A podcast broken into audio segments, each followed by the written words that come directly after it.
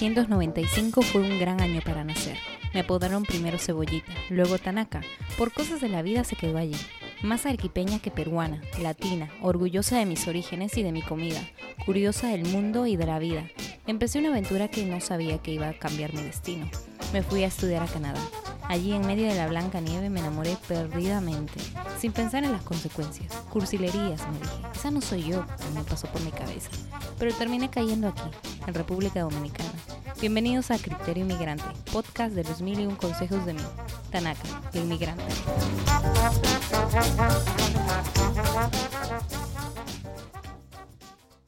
Bienvenidos inmigrantes, hoy tenemos un invitado experto en la materia de becas internacionales y fundador de Global EduPass. Tenemos el día de hoy a Luis David Sena, que cuenta con más de 2.000 jóvenes colocados en universidades extranjeras con las mejores becas y planes de acción personalizados. Bienvenido Luis. Gracias, gracias a ti por este privilegio de poder contribuir a que más jóvenes y personas de toda parte del mundo tengan las informaciones adecuadas para que tomen buenas decisiones educativas. Sí, sí, bien dicho, porque realmente tú sabes, hay mucha incertidumbre en este tema todavía y creo que muchos latinoamericanos, me imagino, tienen mil y un dudas respecto a si todavía pueden estudiar en Europa, en Norteamérica, inclusive hasta en Asia. Entonces, eh, primero lo primero, ¿cómo es que tú hiciste, cuál es tu historia personal eh, a través de esto, de la educación, de las becas, si tuviste una, ¿cuál es tu experiencia? Sí, bueno, nosotros eh, como familia,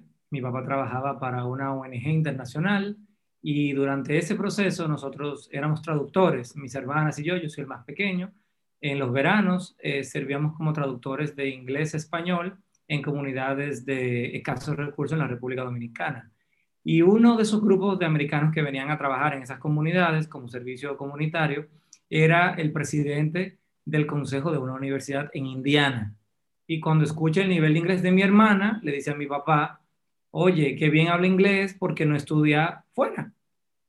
Para nosotros ni teníamos idea de cuál era el proceso, ni qué eso contemplaba, solo sabíamos que estaba la posibilidad. Y mi hermana, muy dirigente, aceleró todo el proceso porque ella siempre quiso estudiar fuera y fue la, como hacer la mayor, pues la primera que le dieron el permiso como para poder irse y ella se va a Indiana, en Estados Unidos, y luego allá, como cada uno nos llevamos dos años, ella dos años después logra que se vaya mi hermana del medio y luego ambas hacen dos años después para que yo también me vaya. Y así empieza todo ese camino de experiencia internacional, como un proyecto familiar a través de, estar eh, siendo traductores en, para americanos que trabajaban en programas de servicio comunitario en comunidades vulnerables. Luego allá, obviamente, yo siendo el más pequeño, el extrovertido, el inquieto, pues me sigo documentando para aprender a hacer el proceso y luego me voy a Inglaterra a hacer una maestría, luego vuelvo aquí a República Dominicana, luego me devuelvo a Suiza, luego me devuelvo a República Dominicana y luego decido lanzar una empresa a través de un evento en un mall aquí en República Dominicana, donde yo puse 60 sillas y fueron 350 personas un sábado a las 9 de la mañana. Y ahí me di cuenta de que había muchas personas, al igual que yo, con la curiosidad de conocer cómo era que se hacía el proceso, por dónde empezar, qué países son los que más conviene, que si hay que coger exámenes, qué cuánto cuesta, qué cómo se construye el presupuesto, etcétera. Y pues obviamente ahí me di cuenta de la oportunidad de negocio y yo con mi hermana del medio, que es diseñadora gráfica y publicista, pues armamos nuestro landing page, eh, cuando eso no había Instagram, solo Facebook, y comenzamos a hacer talleres mensuales, un taller al mes, para que la gente se fuera socializando con la idea. Y así surge de forma así completamente random todo lo que conoces hoy de Dupaz como empresa, eh, como es el día de hoy con 10 servicios, atendiendo a otros países de América Latina y el Caribe, pero empieza con charlas informativas para que las personas se enteren de las oportunidades de becas. Wow, muy interesante. Realmente creo que, como tú dices, hay mucha oportunidad todavía en ese sector de, porque hay una incertidumbre tremenda en el mercado actualmente. O sea, será por el, yo creo que después inclusive del COVID va a haber un montón de gente que todavía va a seguir continuando viajando y probablemente más que antes, porque tal vez estén escapando, quién sabe, de, la, del punto donde actualmente se encuentran en Latinoamérica y estén con miras a oportunidades de mejora grandísimas en otros países. Entonces, eso definitivamente la información que tú das eh, ayuda muchísimo. ¿Crees que realmente eh, después de hacer este tipo de charlas, tuviste que alguna de esas personas al principio ya empezaron a viajar como, como tal? Sí, definitivamente eh, hubo personas que de una vez que escucharon informaciones, pues comenzaron a hacer sus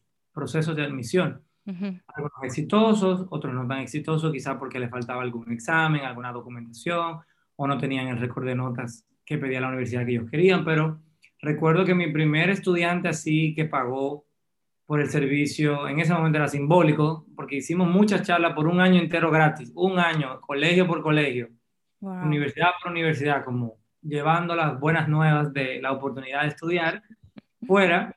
Luego alguien se acerca y dice, yo quiero una asesoría. No teníamos precio, pero nos inventamos uno y ese entró a Harvard, a una maestría en la escuela del Kennedy School para política pública y desarrollo con una beca muy buena de, de la matrícula completa. Oh, Entonces ahí nos dimos cuenta que la metodología que estábamos utilizando pues funcionó para ese estudiante. Quizá no va a funcionar para todos, pero sirve, como es una universidad tan prestigiosa, pues lo que funciona para esa, seguro que funciona para otras en cuanto a metodología.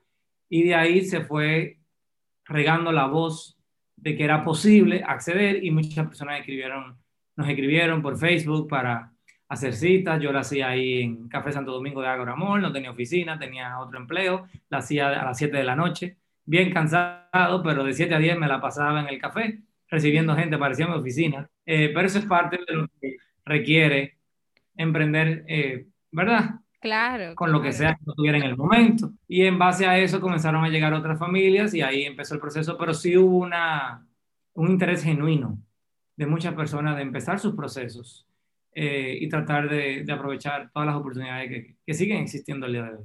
Me imagino que la gran mayoría de oportunidades viene después, inmediatamente después de terminar el colegio. Bueno, para los que quieren hacer grado en el extranjero, el proceso técnicamente se empieza un año antes de graduarte del colegio. Mm. Mucha gente lo deja para el final, pero lo ideal es en el penúltimo, para que te dé tiempo de hacer todo a la velocidad que se necesite, pero con la calidad requerida, porque mucha gente lo hace muy rápido al final y quizás se le escapa algún detalle y no sabe que no lo eligieron porque quizá no era la nota del examen TOEFL que se necesitaba o del IELTS o quizá el récord de nota no tenía el índice adecuado, pero si te planeas un año, te da tiempo de hacer todo en el tiempo adecuado sin tener que acelerarlo.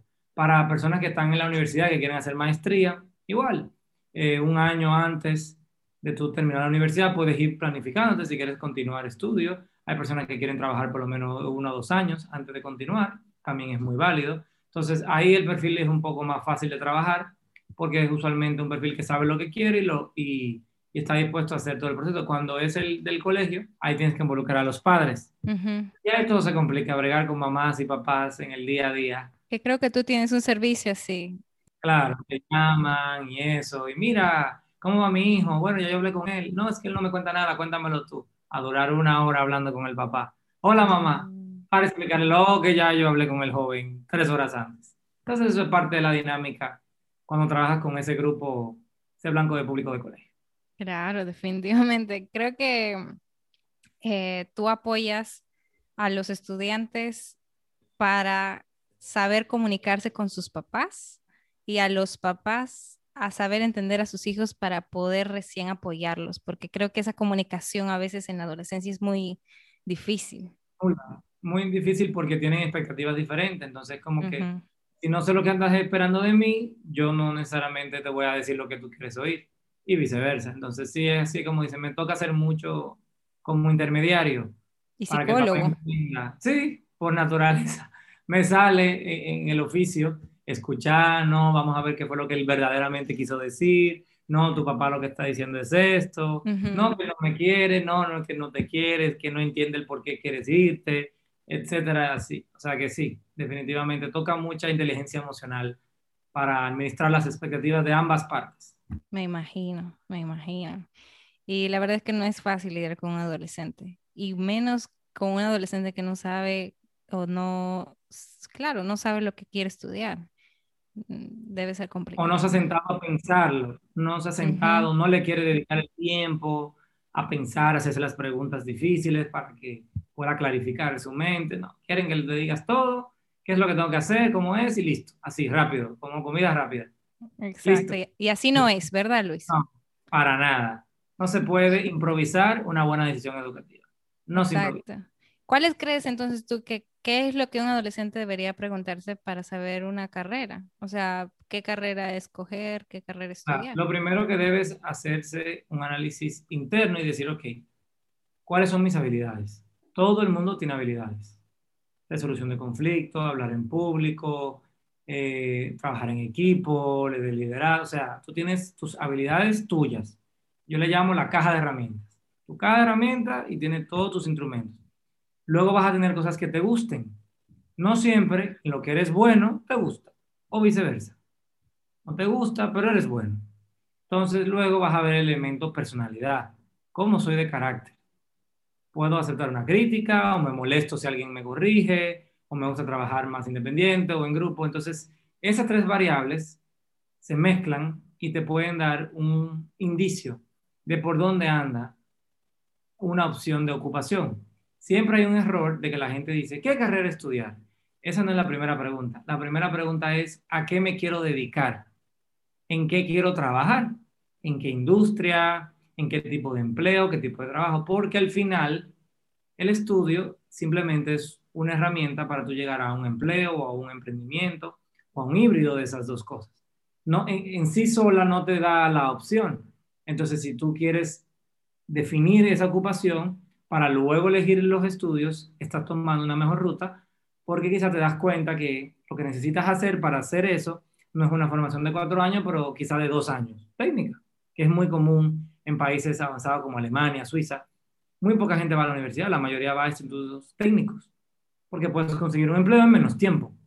Más rápido la inserción laboral y luego si quieres continuar estudiando, pues sigues a una universidad. Dos años más y saca tu título de cuatro. Pero en América Latina Estamos obsesionados con los títulos de cuatro años, pensando que valen más, pero no vale más, lo que vale es la persona. No importa la universidad, no importa lo que estudie la persona y lo que haga con esas habilidades, esas competencias y esos intereses. Entonces, esa pregunta, la pregunta adecuada es, ok, ¿qué ocupación me veo haciendo?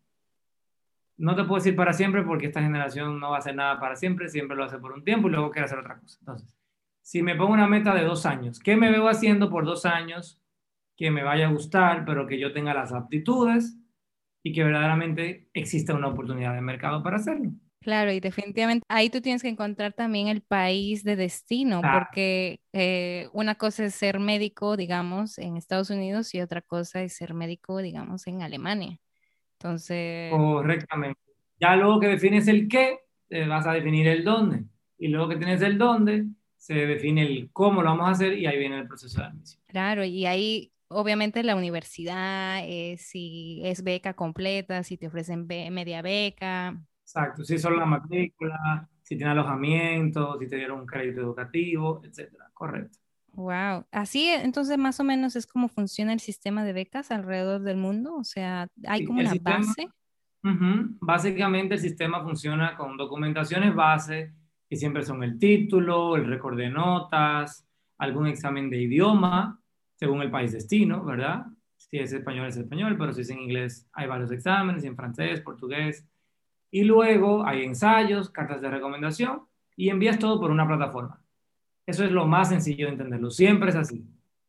Y ya luego las universidades o las, o las organizaciones que tienen programa de becas, pues van depurando, entrevistando, seleccionando y luego los elegidos pasan a otra etapa ya de preparación de viaje la visa, el I-20, el permiso de estudio, función del país. Pero si es como dice, primero es definir el qué para tú luego ver, ok, ¿qué país me ofrece mejor oportunidad para esa ocupación que tanto anhelo y dónde está esa carrera para yo ejecutar esa ocupación? Em, tú hablaste de que, por ejemplo, tengo que tener esos créditos, tengo que tener un score como mi índice académico mi TOEFL o el examen de, del idioma, eh, son cositas que creo Y yo pensando como estudiante, digo, tengo que literal partirme el lomo estudiando, sacando puro 20, pura A, pura máxima nota para realmente ser uno de los que pasen la línea final.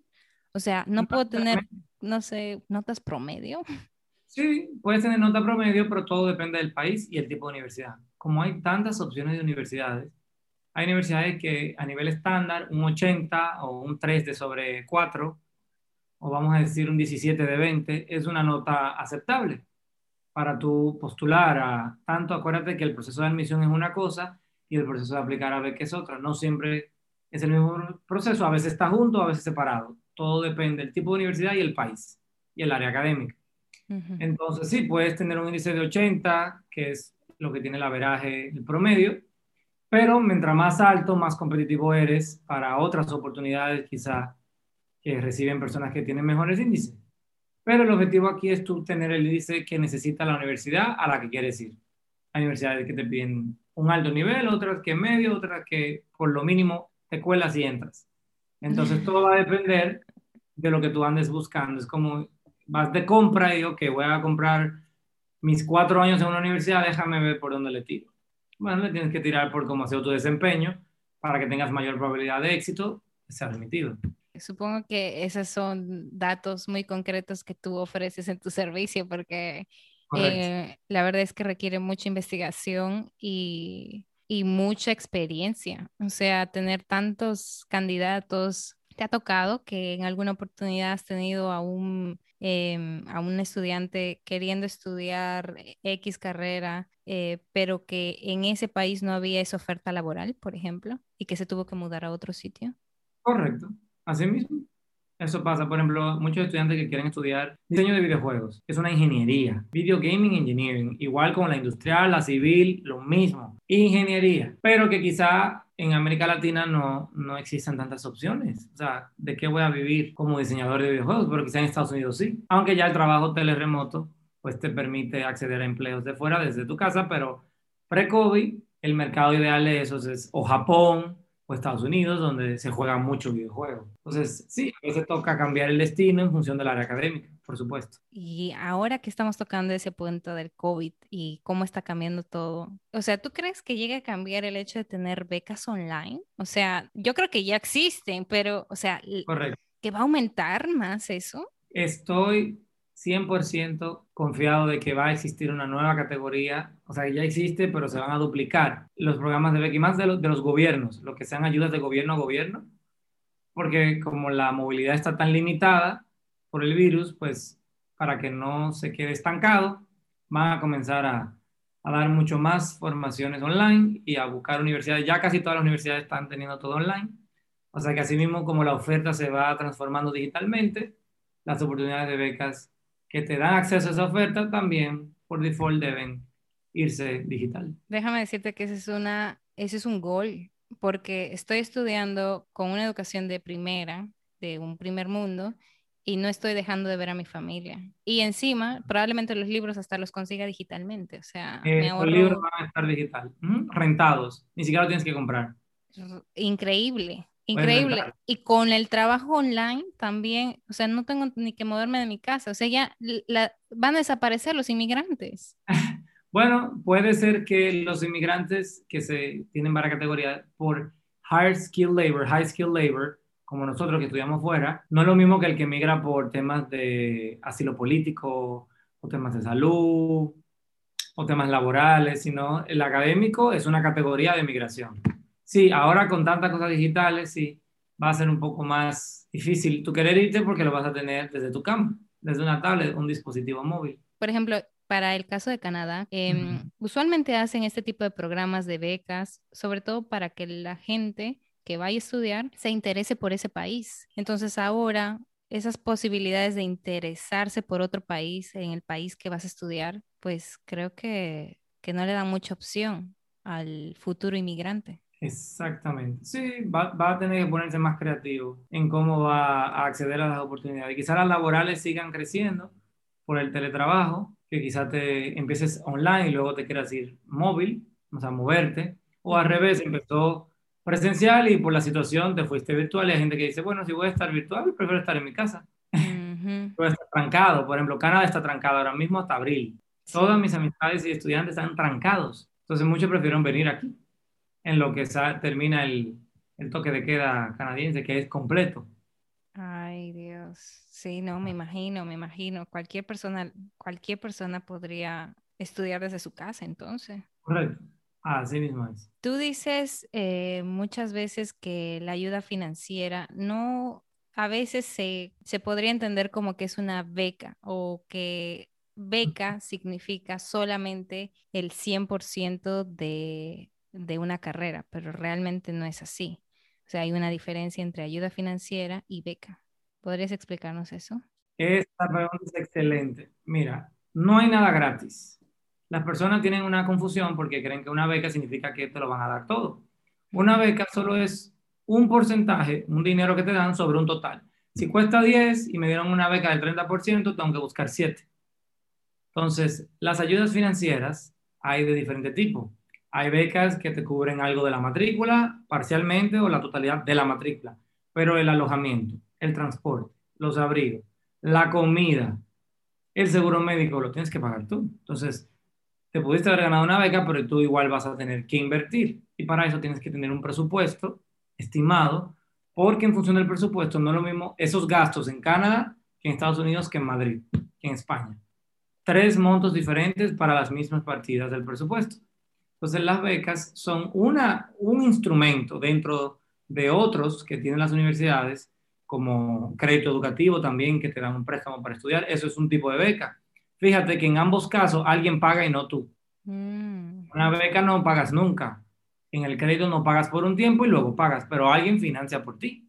Se comporta como una beca, lo único que tiene un retorno donde tú tienes que pagarlo más hacia adelante, cuando logres empleo.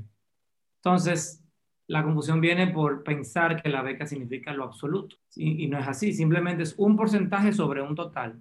Y ese porcentaje lo determina la calidad del perfil de la persona y el tipo de oportunidad a la que está aplicando. No vamos a aplicar una beca en Harvard que aplicar una beca en una universidad, Universidad de Salamanca, en España. No tiene el mismo nivel ni la misma dificultad.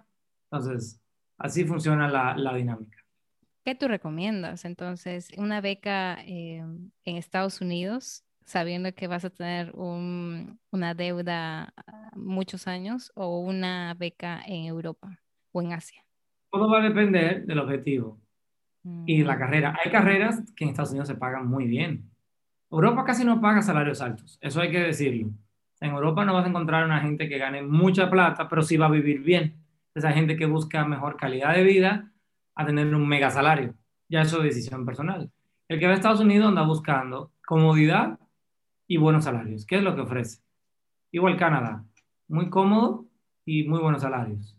Entonces ya eso va a depender de ese objetivo profesional. No hay nada eh, bien o mal. Es qué ando buscando para lo que quiero y entonces determinar en base a lo que quiero, quiero una experiencia internacional de empleo y la forma más fácil de hacer eso es en Canadá ahora mismo por toda la facilidad migratoria, pues Canadá será el lugar. No, quiero ir a las mejores universidades y tener un título americano, fortalecer mi inglés, bueno, este Estados Unidos. No, yo no tengo mi presupuesto, no me alcanza tanto, pero quiero vivir la experiencia, ok, te vas a España. Todo va a depender de los filtros que utilices, cómo comprar un apartamento, comprar un carro, en qué zona, cuánto voy a pagar de manutención, etcétera, y así sucesivamente. Me imagino entonces que Asia debe ser como que súper caro. Asia es buenísimo porque son muy dadivosos, los coreanos, los japoneses, los chinos, los taiwaneses, Malasia, Singapur, Vietnam, Filipinas, todos esos países dan muchas oportunidades. No es el lugar preferido por los latinos, ¿verdad? Pero para una comunidad global, sí, esos países tienen mucho que ofrecer. El latino quiere Canadá, quiere España, quiere Estados Unidos eso es lo que quiere, no se quiere mover del hemisferio, pero hay algunos que sí quieren explorar Francia, Alemania, que sí Portugal, los países escandinavos, y bueno, pero la mayoría es España, Estados Unidos y Canadá. Esos son los tres destinos por excelencia para la comunidad de América Latina. O sea, yo, por ejemplo, me llama mucho la atención Alemania, la verdad. Entonces, Buenísimo. Alemania creo que tiene una buena educación Un buen nivel Y, y barato. menos de 2.000 euros el semestre, Tania. O sea, eso es prácticamente nada en un semestre. O sea, divídelo. Es muy barato. Te ofrece, o sea, inclusive te, te puede ayudar en el alojamiento, o sea, eh, puedes estudiar y trabajar al mismo tiempo. em, y, tienen un buen salario para inclusive para ser estudiante. Entonces, es como, creo que los latinos no estamos dispuestos tanto a esa opción por el idioma. Exactamente. Pero hay oportunidades de aprender el idioma, hay, hay oferta en inglés, eh, obviamente hay oferta bilingüe entre inglés y alemán, pero el que solo sabe inglés, hay universidades que lo dan todo en inglés, en el mismo Alemania. Claro, en las principales ciudades. Si te vas a ciudades mucho más lejos de la, de la capital, te vas a encontrar que es más difícil que sepan inglés, porque los alemanes son alemanes y les gusta el alemán. Claro, no, son muy tradicionales en ese aspecto. Bastante tradicional. Y dime si alguna vez has tenido alguna experiencia, por ejemplo, de algún estudiante que ha- le ha sido negada la visa de estudiante después de ya haber No hecho he tenido en ningún país, visa no, visa no. Visa, visa, no. Te diría que el país que quizás rechace más visas sería Estados Unidos, porque son los más estrictos, migratoriamente hablando. Mm, En Canadá sí he oído el tema del permiso de estudio. Conozco gente que le niegan el permiso de estudio, pero sí le dan la visa de turista, que no es lo mismo. Ah, qué raro. Que puedes visitar, pero no te puedes quedar a estudiar. Sí, muy raro. Pero en Estados Unidos es donde he visto la mayor cantidad de rechazos, porque son muy, el volumen es mayor, a mayor volumen, mayor rechazo. Mientras más Ujú. alguien aplicando, obviamente el filtro va a ser más selectivo. Yo no sé, pero me imagino también como inmigrante ya a este punto y por haber tenido la experiencia. Me imagino un adolescente, por ejemplo, no saliendo del colegio, no sabiendo qué estudiar, qué elegir de carrera y tampoco no saber qué es lo que le va a tocar vivir en otro país así, o sea, en otro país tan diferente culturalmente, socialmente hablando. ¿Tú los preparas para eso también? O sea, para ese choque cultural que van a tener. Sí, parte del, del proceso de onboarding, luego que ya está todo listo, preparado para el viaje, es como tener una sesión para entender las implicaciones de mudarte solo, administrar un presupuesto, entrar a una nueva cultura, manejar un clima diferente, entender las expectativas. Cada cultura piensa diferente de diferentes temas, de trabajar, de que si puedes hacer esto, no puedes hacer lo otro. Entonces, como que esa parte usualmente hay que sentarse a entenderla. Eh, y sí, definitivamente tenemos que hacerlo para que la transición sea un poco más fácil, no sea tan abrupta. Claro, hay personas que depende de dónde eligen ir, quizás les cueste un poquito más eh, adaptarse al principio. Hasta ahora no he conocido a nadie que no se haya podido adaptar, porque el latino se adapta muy bien cuando quiere algo, ujú, hace ujú. todo lo imposible y se la busca. Eso es parte de nuestro rasgo regional. Somos sobrevivientes y sabemos aprovechar las oportunidades. Este, pero hay gente que sí, que le puede costar un poquito al principio y luego se va adaptando. O sea que, y hay que darle ese apoyo ta- también eh, durante esos primeros días, cuando ya están allá, ese primer mes, siempre nos mantenemos, ¿cómo te fue? ¿Sacaste el permiso de estudiante? ¿Ya sacaste la cuenta de banco? ¿Tienes celular? Como ese primer mes, para que se sientan apoyados de que no estás solo, o conéctame con alguien que vive aquí, que me pueda ayudar. Eso también lo, lo- hemos hecho como solución, conectar con personas que están allá para que se te facilite un poco más No, la, la claro. dinámica. Es que eso es muy necesario, sobre todo para un estudiante que, por ejemplo, tú envías aquí una, o sea, me, lo digo porque hay muchas personas con las que he hablado que dicen, o fue un cambio tan abrupto que, o sea, yo no sabía ni siquiera lavar mi propia ropa y ahora lo tengo que hacer yo todo por mi cuenta. Antes no tenía que hacer nada, pero ahora tengo que ahorrar y, sacármelas porque mis papás, o sea, tienen como un presupuesto y si me excedo, pues yo lo tengo que pagar y ya me hago responsable de mí. Entonces, eso es muy nuevo. Eso creo que... Pero es lo que ayuda a crecer. Mucha gente está muy cómoda en sus casas, donde los padres hacen todo, y se quejan de que no tienen la calidad de vida que desean, pero es que no mueven un dedo. Y estudiar fuera te saca de la zona de confort y te ayuda a crecer más rápido, a madurar y a aprender a, ser agradecido con lo que tienes y a luchar por tus metas. Y por eso para mí es como que no negociable no estudiar fuera. O una gente que no lo hace, qué pena. Se está perdiendo de una oportunidad de crecimiento enorme a nivel personal. Sí, sí, sí, no, y yo te apoyo en eso. La verdad es que eh, estudiar fuera te da una cosmo, te abre la, te abre un mundo, porque tú al momento de entender, digamos, frases, aprender de la cultura, el idioma, etcétera, tu mente empieza a funcionar de una manera distinta también. Entonces, tú mismo empiezas a pensar de manera distinta. Eso ayuda mucho. Correcto. Tú dime si eh, ahora tú tocaste un punto de que, por ejemplo, cuando yo quiero irme a estudiar afuera, ¿qué errores comunes un estudiante hace? Claro, primero pensar que se puede hacer en último minuto. No se puede hacer de último minuto. Por los papeles, los exámenes, las legalizaciones, las traducciones, el envío, uno. La gente cree que es gratis aplicar. Hay un costo. Enviar solicitudes, legalizar documentos, prepararte para los exámenes, buscar apoyo, ¿verdad? No se puede improvisar. Tiene una inversión. Tercero, que siempre voy a obtener lo que ando buscando. No, a veces hay que ser flexibles. Quizá no era exactamente en la universidad que quería, pero cerca, o una similar, o quizá es otro país que te conviene porque el que tú pensabas es demasiado caro para lo que andas buscando. Entonces, definitivamente ese es un tema de expectativa. Y la expectativa real es que es un proceso que toma un tiempo, que requiere de una inversión y que uno tiene que tener la flexibilidad y la paciencia de estar abierto a los diferentes escenarios que se puedan abrir y entonces evaluar basado en la realidad de tu perfil, de lo que es posible, para que puedas tomar la mejor decisión del destino adecuado. Claro, eh, creo que mucha gente, eh, el latinoamericano se puede decir que es así, que lo deja todo para último minuto y tal vez muchos estudiantes a diciembre o el último mes se pongan recién a, ver a qué país yo me quiero ir, a qué carrera quiero estudiar.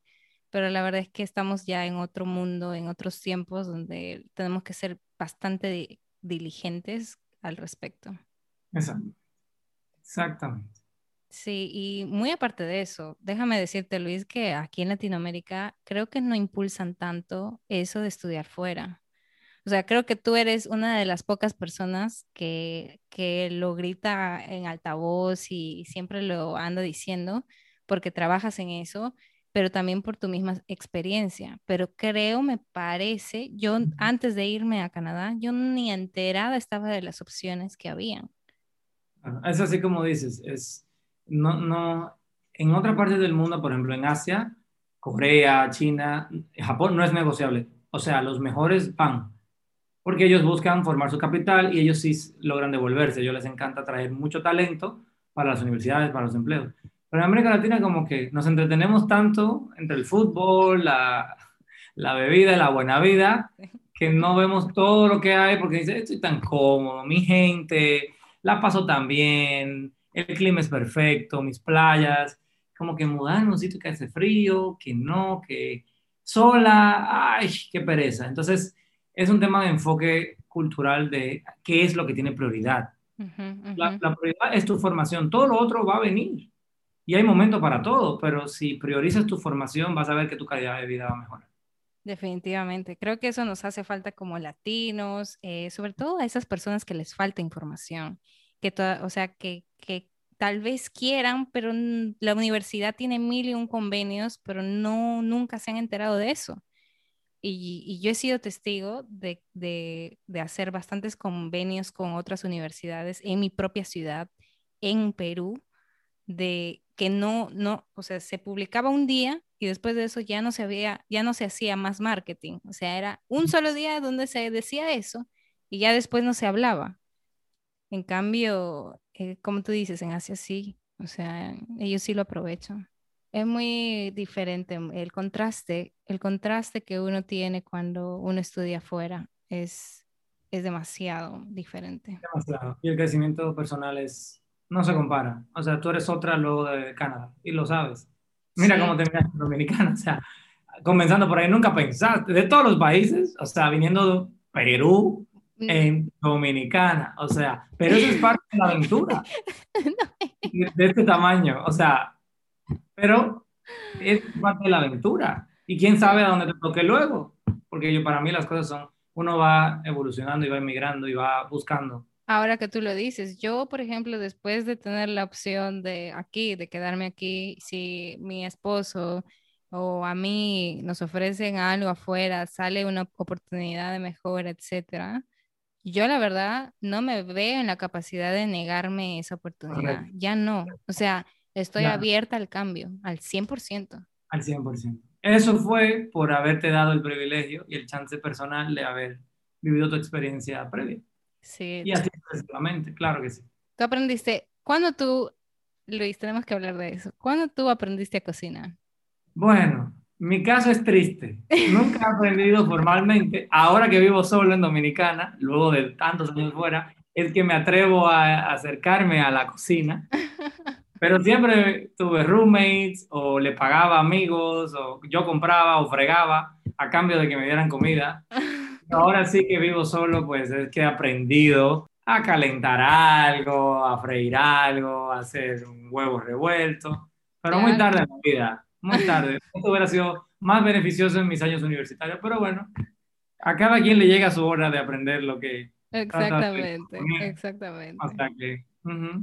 Tú tuviste entonces cierta ayuda a lo largo de tu vida. siempre busqué colaboradores. En Londres busqué a muchos chinos y japoneses que siempre cocinan arroz. Y yo amo el arroz. Y ellos desayunan, comida, comen y cenan arroz. Tienen una olla arrocera, incluso tienen una maleta solo de equipos de, de, de, equipos de cocina. O sea, una maleta solo con tostadora, ollas arroceras. Increíble. Y todo eso en otro país. Ajá, ella anda con su maleta adicional. Nosotros metemos ropa, ellos meten kitchen appliances. claro. Eso es un, de eso es para otro tema, tú sabes, porque eh, literal eh, la cantidad de, como tú dices, es muy loco pensar en que un asiático puede llevar ese tipo de cosas. Qué, qué raro, qué raro. Tú dijiste que tú estudiaste entonces como para finalizar, Luis. Tu experiencia fue Suiza, Londres. Estados Unidos, Londres, Suiza y otra vez Estados Unidos. Mira, todo lo y, y aprendiste. ¿Tú crees que sí le diste bien al, al estudio? de los mejores sistemas del mundo, el suizo, el británico, el americano. Sí, sí. De verdad que cada uno diferente, pero cada uno te aporta algo, algo diferente para tú mejorar tu propia calidad de vida. ¿Y ¿Cuál es el que te gusta a ti más? A nivel de grado, definitivamente no negocio Estados Unidos. O sea, el college life me fascina. A nivel de maestría, definitivamente Reino Unido tiene mucho que ofrecer por cómo está estructurado las clases. No hay que ir a clase todos los días, hay seminarios con los profesores, no, es un, no solo se coge clase con un profesor hablando una hora, sino que tienes debate en grupos pequeños de 10 y 12. Eh, Suiza, un poco muy tranquilo para una gente tan agitada como yo, pero el que quiera, pues obviamente es muy tranquilo, muy lindo, muy pasivo, así, tranquilo. Mm. Eh, y Estados Unidos depende del estado, obviamente, que estés, pero es bueno para todo, pero a nivel de grado, que vives en campus y todas las actividades curriculares y los deportes, los intramurales, el que le gusta el arte, tiene su música, su baile, todo, pues tiene como más oferta de cosas que hacer. Pero el que va a grado en Europa, pues puede viajar y conocer toda Europa. Esa es la ventaja de Europa. Que puedes viajar a todos los 36 países por Chile, a muy, bajo costo, en comparación a Estados Unidos, que pues, cuesta más moverse de un estado.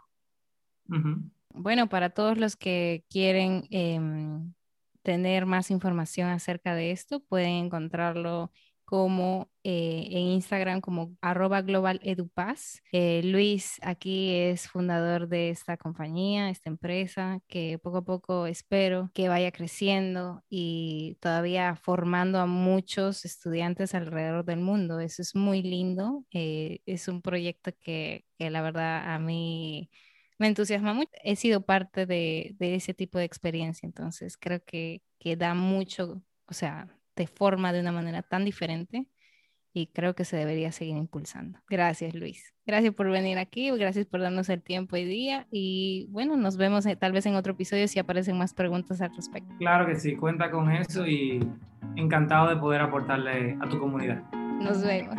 Ok, chao.